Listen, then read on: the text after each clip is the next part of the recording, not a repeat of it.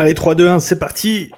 Ça fait un petit moment euh, que je voulais faire une séance de questions et réponses live euh, à nouveau sur la chaîne. Euh, ça fait un moment que j'ai pas eu l'occasion de le faire. Je devais le faire hier, mais ça s'est pas fait. Donc nous voilà jeudi 18 août et on va se faire une petite séance de questions-réponses comme à l'accoutumée. Donc si tu me rejoins et que tu n'as jamais vu une de ces séances de questions-réponses, eh ben, très simplement, je vais répondre aux questions euh, que, qui m'ont été posées au travers du petit formulaire que tu retrouveras euh, dans la description, un des premiers liens dans la description si je ne me trompe pas. Tu pourras cliquer sur ce lien et remplir un petit formulaire et me poser ta question. Et donc voilà, de temps en temps, je prends un petit peu de temps, quand je peux, quand j'en ai, pour me poser et pour répondre à toutes ces questions. Euh, quelques, petites, quelques petites annonces avant, avant tout ça. Il y a déjà, qu'est-ce qui se passe déjà? Dans un premier lieu, il y a eh ben, euh, mon séminaire qui se rapproche, séminaire euh, qui sera à CrossFit Serval, proche de Marseille, le 3 septembre prochain. Il reste encore euh, trois places, si je ne me trompe pas. je vais essayer d'ouvrir la page ici pour que tu puisses, pour que tu puisses voir tout ça directement. Donne-moi un petit instant pour que j'arrive à maîtriser tout ça. Euh, donc voilà, comme tu peux le voir, séminaire l'oxygène dans la performance sportive à CrossFit Serval le 3 septembre avec toutes les infos pratiques ici, les objectifs d'apprentissage, à qui ça s'adresse, ce qu'il faut faire après ton inscription, le déroulement du séminaire avec un petit teaser de ce que j'ai fait à CrossFit Triboc, le déroulement de la journée. Euh, et il me reste encore une ou deux places, oui, de tests euh, après, le, après le séminaire. Donc ce sera le 4 euh, ce sera le dimanche 4 et tu peux réserver euh, directement ici. Tu vois qu'il n'y a plus de place pour le bike. Il reste trois places sur le rameur. Donc si euh, ça t'intéresse, tu peux tout de suite aller sur upsidestrength.com et te diriger vers l'onglet vers événements et tu trouveras toutes les ressources nécessaires pour ça salut Thibaut, merci de nous rejoindre sur le live, sur le, stream. Euh, salut à toi. Euh, une autre chose de nouveau, euh, attends, je vais sortir de, du mode partage d'écran et je vais te montrer ce que j'ai fait.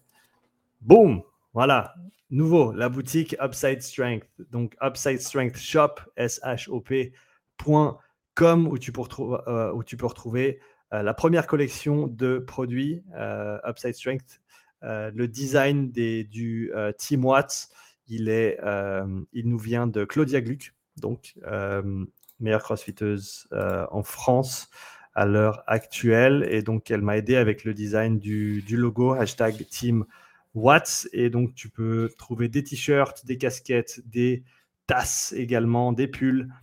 donc, n'hésite pas à aller sur le shop Upside Strength euh, au upsidestrengthshop.com pour euh, trouver tout ça. Le lien est également sur mon site web. Donc ça, c'est pour la petite news. Euh, j'en ai pas parlé pendant un de ces lives encore, donc je le fais maintenant. la formation gratuite, toujours accessible sur upsidestrengthacademy.com. Ergmaster, donc t'aider à utiliser tout l'écosystème Concept 2 du mieux possible, donc comprendre le journal d'entraînement en ligne, euh, l'application mobile, comment l'utiliser, le PM5, comment le paramétrer, les unités de mesure, comment les convertir, le rameur et le ski, comment euh, pas faire n'importe quoi au niveau technique, et euh, le biker, comment le, le, régler, le paramétrer aussi pour tirer un maximum de tes entraînements. Donc n'hésite pas à aller checker tout ça. Salut. Mez, euh, c'est quoi ton prénom? Parce que je ne me rappelle plus si tu me l'as déjà dit à un moment. Mais euh, salut, salut, salut à toi. Merci de venir euh, sur ce live, sur ce live questions-réponses. Donc, donc voilà, tous ces liens, tu, les retrouveras sous la vidéo. Comme ça, je te laisse aller voir, je te laisse aller voir ça. Et puis, eh ben, on va attaquer avec les questions. La première question de Jonas. Merci pour ta pensée du jour sur un parcours de course à pied vallonné, c'est donc problématique de s'entraîner en zone 2, question, euh, puisqu'on risque de la quitter plus facilement, parce qu'effectivement, le cœur monte plus haut lors d'une montée, cependant, j'ai l'impression que j'arrive à redescendre assez vite. J'en profite pour poser une autre question. Sans cardiofréquence mètre, quels sont les signifiables qui indiquent que l'on quitte la zone 2 Merci beaucoup pour ton partage. Alors, sur une course à pied vallonnée, eh ben non, je te dirais simplement qu'il faut adapter ton intensité par rapport à ce que tu cherches à faire. Donc, euh, sur un, parcours vallonné, eh ben, quand ça monte, tu ralentis, tu marches, et quand ça descend, tu accélères un petit peu. Donc ça, ce serait le meilleur moyen de moduler ton intensité, parce qu'encore une fois, ce qu'on veut, c'est une charge interne constante et régulée par rapport au premier seuil, normalement. Mais si tu n'en as pas, eh ben, un signe que tu quittes la zone 2, ça va être euh, les jambes qui commencent à chauffer. D'accord? Quand tu es en zone 2, ça devrait être vraiment facile euh, dans les jambes. Euh, donc, les jambes qui commencent à chauffer, piquer un petit peu, la respiration qui commence à augmenter, la fréquence cardiaque qui commence à dériver vers le haut légèrement. donc, ça, c'est toutes des indications que tu sors très certainement de ta zone 2. Et donc, tu peux normalement réguler ça euh, si tu n'as pas de cardio-fréquence mètre, c'est pas grave. Euh, mais si tu en as un, c'est toujours mieux. Euh, deuxième question, et pour ceux qui, qui sont là en live, n'hésitez pas à poser des questions, à poser des questions directement dans le chat. Pierre, Pierre Méziane, d'où la contraction PMS. Ok, bah écoute, je t'appellerai PMS parce que ça va très bien aussi. merci pour les précisions. Gilles, me demande que penses-tu du Power Breathe pour l'entraînement des muscles inspiratoires? Peut-on vraiment améliorer ses chronos en course à pied? Si oui, quelle fréquence d'entraînement avec le Power Breathe et comment l'utiliser? Euh, Il y a tout un bouquin sur le Power Breathe euh, qui s'appelle euh, Breathe, Breathe, Stronger, Perform Better, je crois. je ne me rappelle pas. Attends, je vais aller parce que je dois l'avoir sur mon étagère.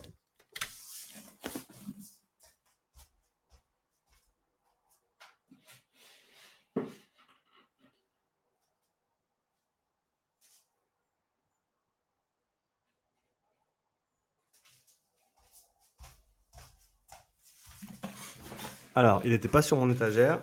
Il doit être juste à côté de moi parce que j'ai tous les bouquins euh, respiratoires, vu que je m'apprête à construire cette formation sur le système respiratoire. Euh, on y arrive. Voilà. Breathe strong, perform better. Attends, je te le montre à l'écran. Comme ça, tu peux voir ce qu'il en est.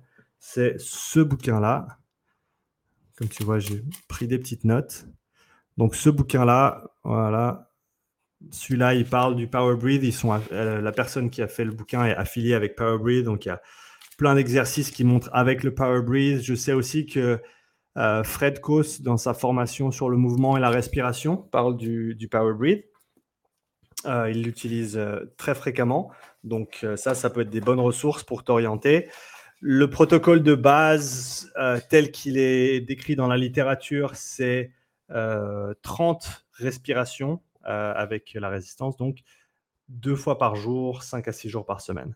Ça, c'est le volume d'entraînement qui est préconisé. Après, tu as, plein d'autres manières de l'intégrer. Et si tu veux mon avis, parce que c'était ta question, quel est mon avis sur l'outil? Je pense que ça peut être un outil intéressant pour les gens qui, qui vont bénéficier de travail respiratoire. Pas tout le monde répond la même chose. Il y a une grande, grande variabilité. Euh, je suis en train de faire un, programme d'entraînement respiratoire avec une vingtaine d'athlètes. Et c'est vrai qu'il bah, y en a qui trouvent ça plus facile que d'autres, très simplement. Il y en a que ça fatigue plus, il y en a qui font ça facilement. Donc, ça dépend vraiment d'une personne à l'autre. Je pense que l'entraînement respiratoire, c'est un de ces trucs où peut-être un peu plus comme la nutrition que pour l'entraînement. Il y a des principes, mais après, il y a une grande, grande variabilité euh, entre différents individus. Et donc, il faut, la, il faut la considérer, il faut la respecter. Et donc, c'est pas nécessairement facile de donner exactement pareil à tout le monde. Il faut ajuster un petit peu, euh, il faut ajuster un petit peu selon la personne, selon leurs besoins, leur capacité de récupération, etc. Mais de manière générale, je pense que c'est un outil qui est intéressant pour commencer à explorer le développement de ton système respiratoire, avec le défaut qu'il n'a pas de, on va dire de, euh, rétention de CO2, contrairement à un outil comme le Breathe Way Better, qui est l'outil que j'utilise pour le programme d'entraînement dont, je viens de parler. Euh, le projet pilote qui donc, sera disponible en, termes de programme en, lui-même bientôt, euh, une fois que le projet pilote sera terminé. Mais donc voilà, avec un outil comme ça, tu peux respirer pendant plusieurs minutes parce que tu vas avoir un maintien des niveaux de CO2 et donc tu vas pas tomber en hypocapnie. Et, euh, et donc ça, c'est un intérêt à mon avis qui est considérable en plus du fait que tu peux travailler ton volume respiratoire de manière, voilà, ben, tu vas pouvoir utiliser tout le volume que tu as à disposition. Alors qu'avec un Power Breathe, eh ben, vu qu'il y a une résistance, tu vas pas nécessairement pouvoir avoir la même amplitude respiratoire parce qu'on sait que le, la relation volume et résistance n'est pas linéaire dans les poumons, et ça j'en parlerai dans ma, dans ma formation à venir. Euh, donc voilà, c'est quelque chose à considérer. Donc la résistance, oui, c'est bien, mais c'est pas le seul truc à travailler. Et en plus de ça, euh, comme tu l'as dit, eh ben, est-ce que ça va avancer tes chronos? Euh, C'est difficile à dire. Dans la recherche, il y a, c'est documenté hein, qu'il y a des, effets d'entraînement intéressants, mais après, est-ce que c'est pour tout le monde? Non. Il y a des répondeurs et des non-répondeurs ou des gens qui répondent plus à l'entraînement respiratoire que d'autres. Donc ça, c'est à considérer aussi. Est-ce que ça pourrait augmenter tes chronos? Oui. Améliorer tes chronos? Oui. Euh, ça, c'est toujours intéressant. Euh, je vais prendre une question du chat vu qu'on est là. Laisse-moi juste enlever ça. Euh, donc, Pemez, au fait, j'ai entendu parler du subsonic sur Aurélien Broussal-Derval podcast. Je crois que c'est ça, hein, le ADB. une technologie qui, met les graisses en circulation dans le sang pour les remettre en triglycérides dans le sang. intéressant. Intéressant. je n'ai jamais entendu parler. Et le, ce que j'utilise comme baromètre pour décider si quelque chose est intéressant ou pourrait être intéressant ou pas, c'est déjà est-ce que c'est utilisé ou est-ce que c'est considéré par les, euh, les athlètes au niveau élite? Si avec toutes les ressources qu'ils ont, eh ben, ils ne l'utilisent pas au plus haut niveau, il faut, se poser, faut se poser des questions sur l'utilité pour monsieur et madame tout le monde, à mon avis.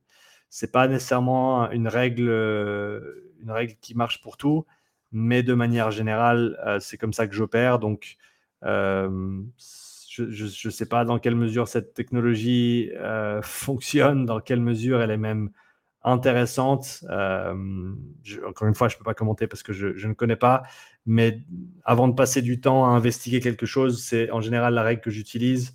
et pour l'instant, j'en ai pas entendu parler autre part. Donc, merci Pemez pour, pour, cette petite, pour ce, petit rajout.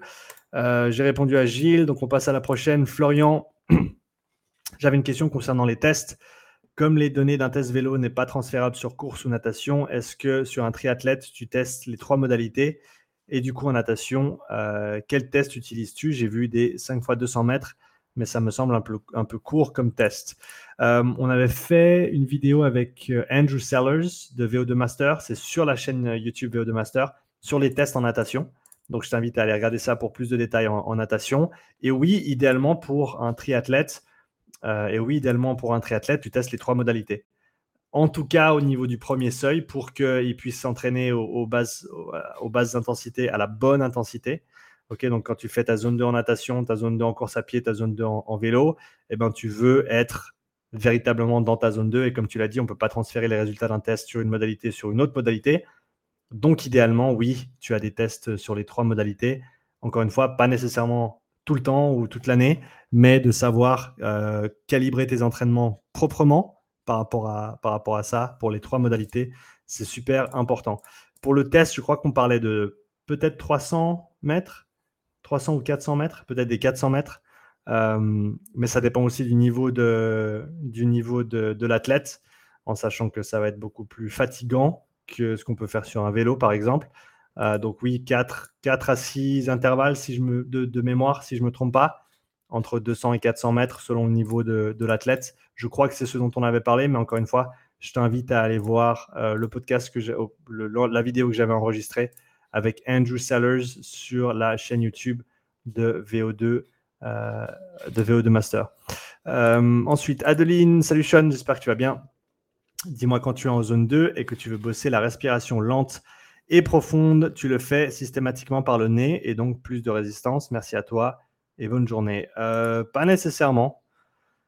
Ça devrait être assez facile en zone 2 pour respirer par le nez uniquement si tu, en, si le veux. Euh, je le fais de temps en temps, mais des fois je le fais aussi par la bouche. Je n'ai pas nécessairement de parti pris sur qu'est-ce qui est mieux. Euh, on parle de sécrétion d'oxyde nitrique en, respiration nasale. Mais si tu te réfères au podcast que j'ai fait avec Evan Pycon il y a quelques temps, qui lui bosse dans la, euh, je sais pas, la microbiologie, peut-être, c'est peut-être le bon terme, euh, pour une entreprise de, de, technologie sportive, et donc qui mesure toutes ces choses-là en interne, eh ben, il s'avère que l'oxyde nitrique qui est sécrété via une respiration nasale n'atteint jamais notre circulation. Et donc, ce n'est pas cet oxyde nitrique-là qui va avoir un effet sur les propriétés vasodilatoires de notre système vasculaire. Donc, euh, respirer par le nez, oui, pourquoi pas, mais ce n'est pas nécessairement pour avoir un effet sur la vasodilatation, parce qu'on n'a pas de lien entre cette molécule d'oxyde nitrique, qui n'est juste pas exactement la même molécule que celle qu'on retrouve dans le sang, et qui, oui, elle a un impact direct sur la vasodilatation. Euh, donc, il y a ça à prendre en considération. Encore une fois, je n'ai pas de parti pris. Euh, tu respires comme tu veux. Par le nez, ça me va très bien. Par la bouche, ça me va très bien aussi, tant que tu le fais correctement.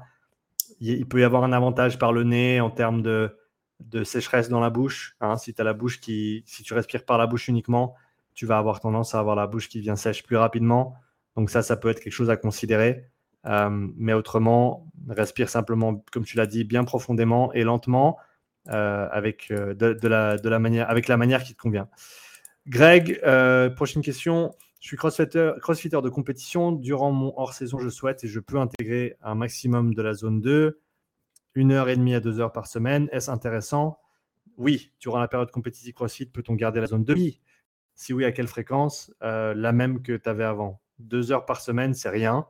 Euh, tu devrais pouvoir faire minimum une séance d'une heure dédiée, puis après, par exemple, trois fois 20 minutes en échauffement ou en post-WOD. Euh, ou alors deux fois deux séances d'une heure. Et encore, c'est pas énorme.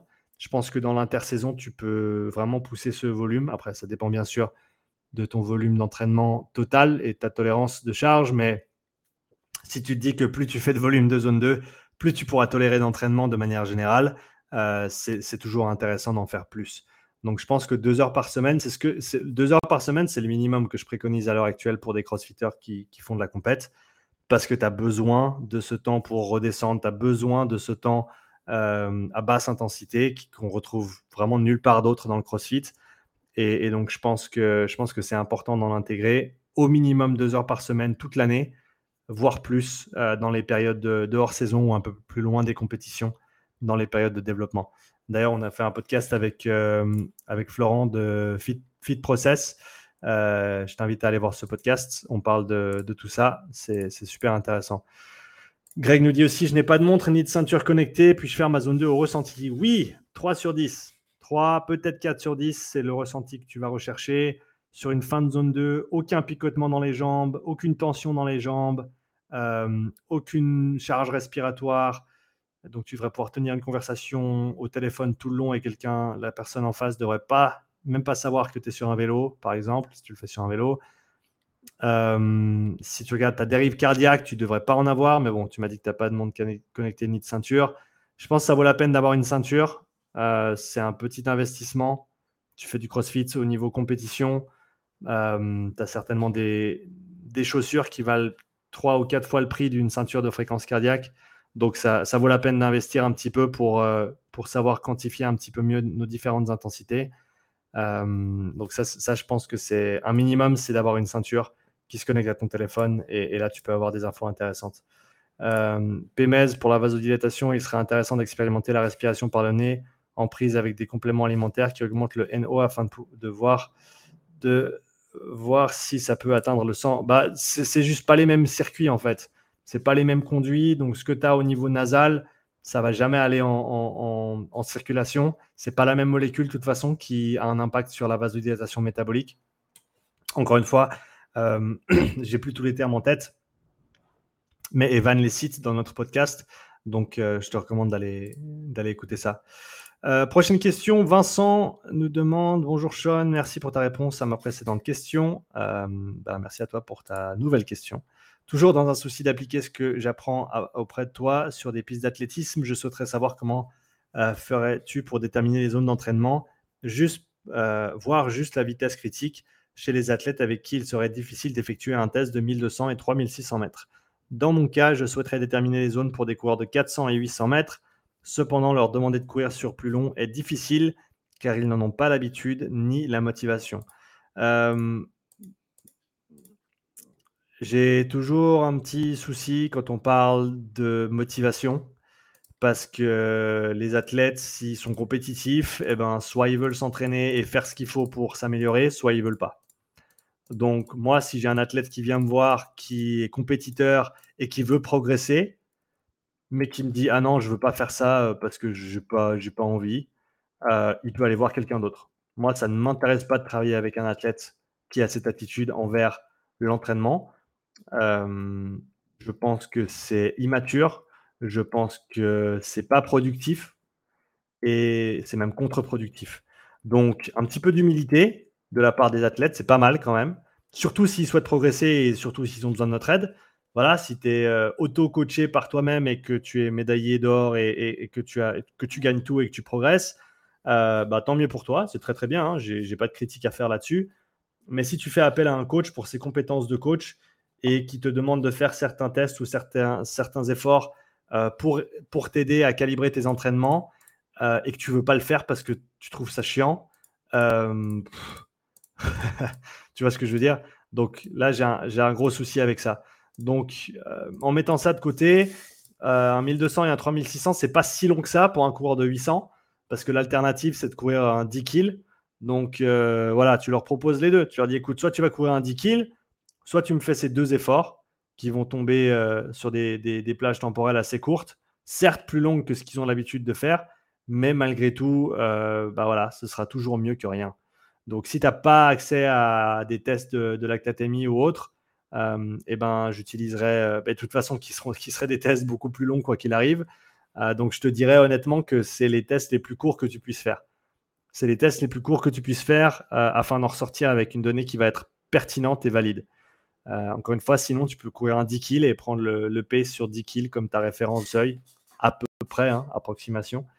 mais voilà, donc je te dirais, recadre tes athlètes et euh, explique-leur simplement que s'ils veulent progresser, eh ben, des fois, il faut faire des trucs qu'on n'aime pas faire. Si l'entraînement, c'était que les trucs qu'on aimait bien faire, eh ben, tout le monde le ferait. Mais c'est pas comme ça. Euh, Frédéric, bonjour Sean, je me permets de te solliciter pour une petite question. Je suis kiné en Belgique et cette année, je reprends également la préparation physique de mon équipe de rugby évoluant en D1. Il me semble que tu es également préparateur d'une équipe de rugby. Oui, je l'étais. Du coup, je me demandais comment tu travailles en pré-saison et si tu intégrais de la zone 2. Étant donné tous les bienfaits de cette zone, j'aurais aimé en intégrer mais j'ai l'impression qu'entre les différents entraînements, muscu, sprint, VMA, je n'arriverai pas vraiment à l'intégrer. Merci pour ton retour et belle journée. Euh, je ne l'avais pas fait directement en, termes de zone 2 quand je bossais avec les rugbyman, mais maintenant je le fais avec les quelques athlètes que je suis encore à distance. C'est-à-dire que ça, ça va être du travail individuel à faire à côté, surtout s'ils en ont besoin. Les avants, eh ben, ils peuvent le faire euh, de manière très pratique sur un vélo. Et les trois quarts, ils peuvent le faire euh, soit en course à pied, soit même en vélo, parce qu'encore une fois, c'est un développement général qui va bien se complémenter à tous les autres types d'entraînement, qui n'a pas de charge nerveuse ou, de fatigue s'il est bien fait. Et donc, tu n'as pas de désavantage à en inclure. Mais encore une fois, au niveau euh, pratique, euh, à part le footing de groupe, mais qui prend du temps et donc enlève du temps aux autres modalités d'entraînement, comme tu l'as bien décrit, je dirais que c'est des choses que les athlètes individuels doivent intégrer s'ils en ont le besoin à côté. Euh, à côté de ça, moi, je faisais beaucoup de travail style tempo, pas tempo zone 3, mais tempo intermittent euh, à la Charlie Francis. Et j'ai pas mal de vidéos sur ma chaîne sur la, prépa physique, le tempo, les saisons que j'ai faites. Donc, il faut juste aller creuser 2-3 euh, ans en arrière, mais tu retrouveras des informations assez pertinentes là-dessus, avec des progressions, des idées, des analyses de tâches du rugby amateur, etc. Donc, je te recommande d'aller creuser un petit peu la chaîne. Guillaume, si on s'entraîne en upper, lower, en muscu, vaut-il mieux faire sa zone 2 course à pied le jour des jambes ou le jour du upper? Euh, Je dirais le jour des jambes. Et je dirais après les jambes. Euh, étant donné que, genre, si tu as le choix, tu fais ta séance de muscu le matin et ta course l'après-midi. Pourquoi dans ce sens-là? Parce que tu vas vouloir eh ben, garder toutes tes billes pour la muscu et ensuite faire ton travail de basse intensité l'après-midi et ça donne un jour de récup complète aux jambes euh, quand tu fais ton, upper. Donc moi, je l'organiserai comme ça. Tu peux avoir l'argument dans l'autre sens aussi, mais dans ton contexte là, ou le contexte que tu me décris là, à mon avis, ça me semble, ça me semble plus cohérent. Euh, Tony, salut Sean, merci encore pour ton travail. Ma question, est-ce que des courses tempo, par exemple, 20 secondes à 70% de vitesse max et 40% de récupération en marchant, réalisées en zone 2 peuvent être attribuées à un travail de zone 2. Bah, tu vois, c'est marrant, c'est exactement ce dont je parlais juste avant, ou le fait qu'elle soit intense musculairement empêche les adaptations recherchées dans cette zone. Ça, c'est quelque chose que j'ai envie de tester, que j'ai voulu tester depuis un bon moment, que j'ai pas eu le temps de tester encore, mais c'est aller sur un terrain avec un joueur de rugby, lui faire courir des, courses tempo, donc à la Charlie Francis, et mesurer oxymétrie et lactate et voir à quoi ça ressemble euh, au niveau métabolique par rapport à une séance de zone 2. Mon intuition, c'est qu'avec les temps de, repos de temps de travail court et les temps de repos longs, eh ben, tu te retrouves au final avec un environnement interne qui se rapproche de celui de la zone 2, ou en tout cas qui euh, va manifester des, valeurs de lactatémie qui sont plutôt basses et qui, euh, du coup, auront un effet positif sur les adaptations qu'on recherche tout en maintenant des vitesses de travail qui sont conséquentes et qui se rapprochent un petit peu plus de ce qu'on va voir et ce qui va être déterminant en match, et donc en étant un petit peu plus spécifique à la tâche si on veut bien. Donc ça, c'est mon hypothèse. Je n'ai pas, pas pu la tester encore.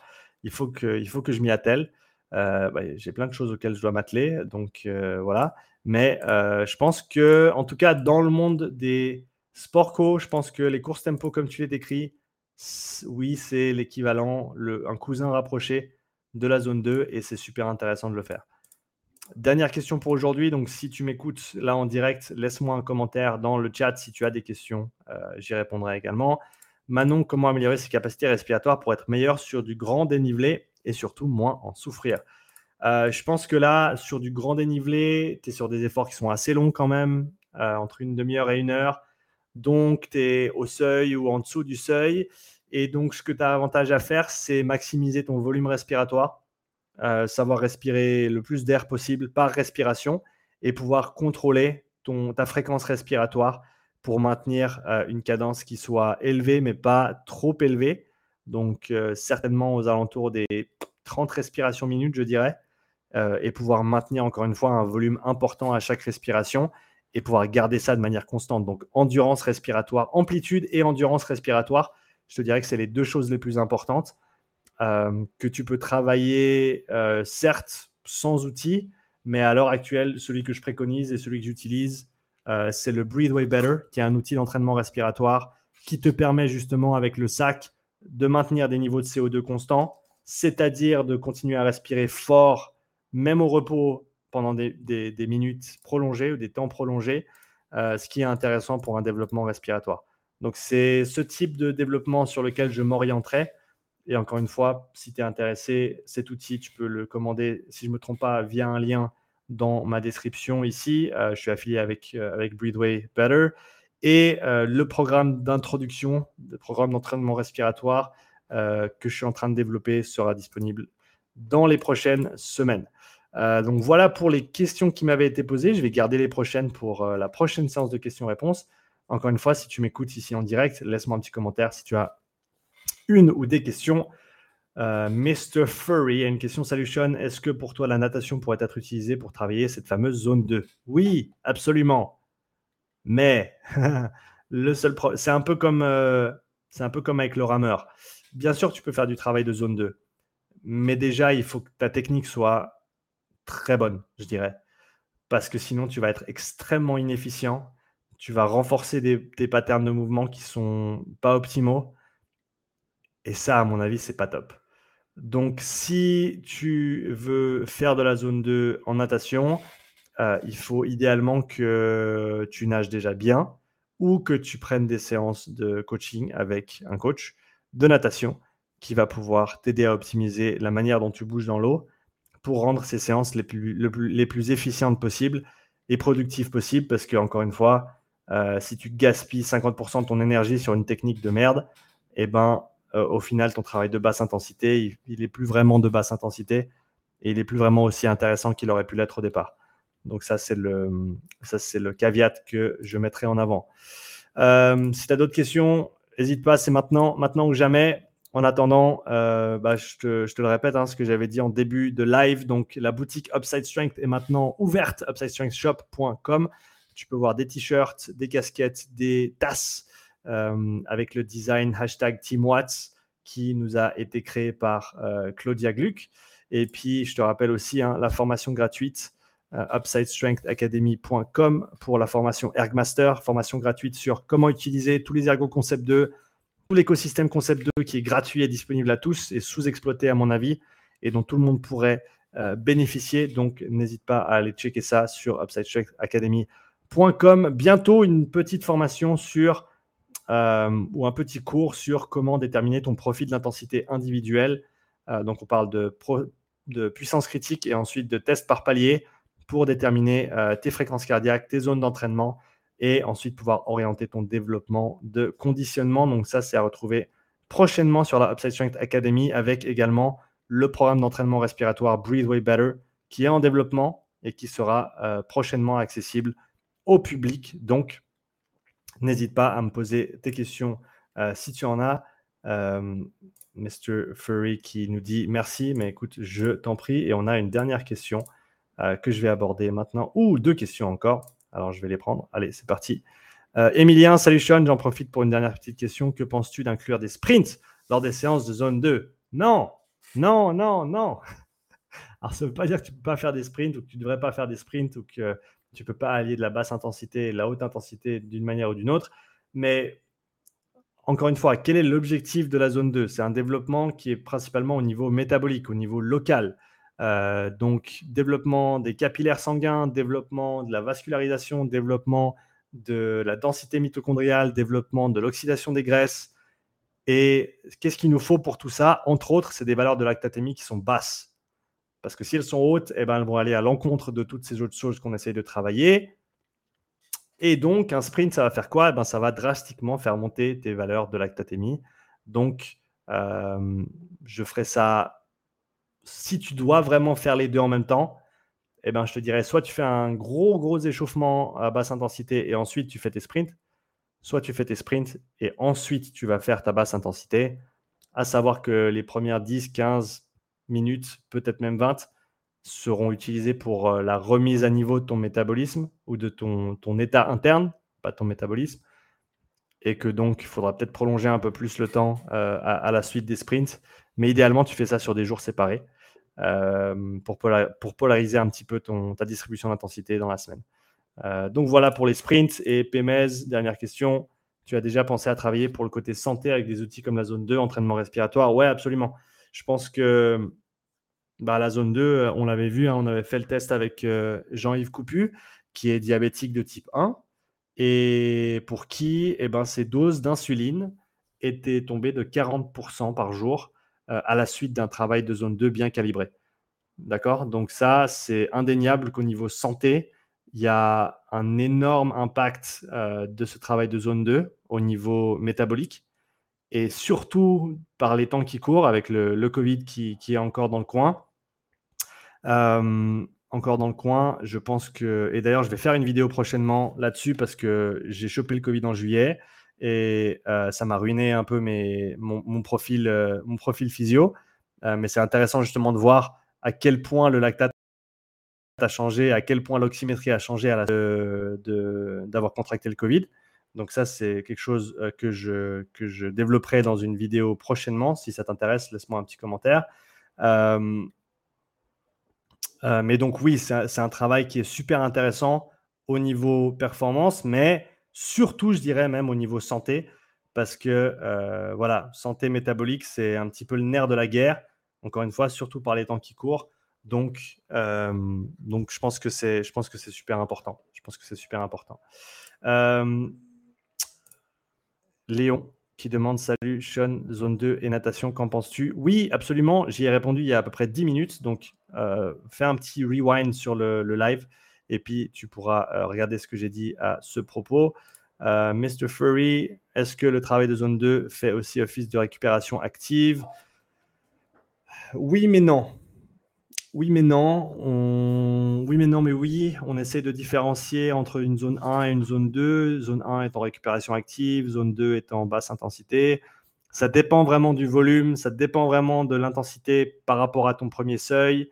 Euh, pas de souci, Léon, pas besoin de t'excuser, tu ne pouvais pas savoir. Donc, j'appellerai pas ça. Non, c'est pas de la récupération active, c'est de l'entraînement. Euh, mais après, ça ne veut pas dire quand tu fais une séance de, très basse intensité, elle ne va pas être bénéfique aussi. Je veux dire, tu regardes Niels van der Poel, euh, qui, le patineur de vitesse, pendant sa hors-saison, eh ben, il faisait euh, de la zone 2 à 260 watts. Bon, en sachant que son seuil à lui doit être à 330 ou 350 watts. Donc, ça fait quand même une marge assez énorme près de 80 watts en dessous de son premier seuil pour sa zone 2. Donc certains diront que c'est même plutôt de la, c'est même plutôt de la zone 1. Et à, tort ou pas, ben encore une fois, c'est comment est-ce qu'on détermine ou discrimine entre cette zone 1 et cette zone 2. Il n'y a pas vraiment de mesure physiologique pour ce faire. Donc, ouais, je pense que, je pense que c'est difficile de, faire la part entre ces deux choses, mais ça, ressort vraiment, ça retire vraiment du, volume en fait. Quel volume? Parce que voilà, tu peux faire, tu vas faire 7 heures en zone 1, ce n'est pas la récup active. Tu vois ce que je veux dire? Malgré le fait que ça a été en, techniquement en zone 1 ou en zone de récup active. Donc, euh, il y a une question de charge et de durée qui est, qui est importante. Euh, désolé, c'est pas la meilleure des réponses, mais c'est ce que j'ai. Euh, une vidéo, ça peut être top. Donc, sur le, lactate, l'oxymétrie et le, euh, et le Covid.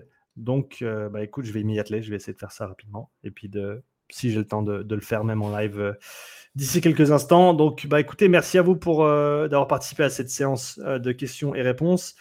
elle sera disponible bien sûr en rediffusion sur la chaîne YouTube et en audio également sur la chaîne podcast. Upside Strength Podcast. Donc n'hésite pas à aller la réécouter si tu es intéressé. Si tu veux poser tes questions, lien dans la description euh, pour le formulaire de questions. Va checker upsidestrengthshop.com, upsidestrengthacademy.com également pour euh, la boutique et pour les euh, différentes formations, contenus éducationnels pour les coachs. Et sur ce, ben, je te souhaite une très belle journée. Merci à tous ceux qui ont participé, Pémez, Léon, Mr. Furry, Emilien, qui d'autre qu'on avait aujourd'hui? Je crois que c'est tout. Est-ce que c'était tout? Je crois que c'est tout. Non, on avait Thibaut aussi. Donc merci à vous, euh, les gars, d'avoir participé au live. Et puis, eh ben, belle journée et à tout bientôt.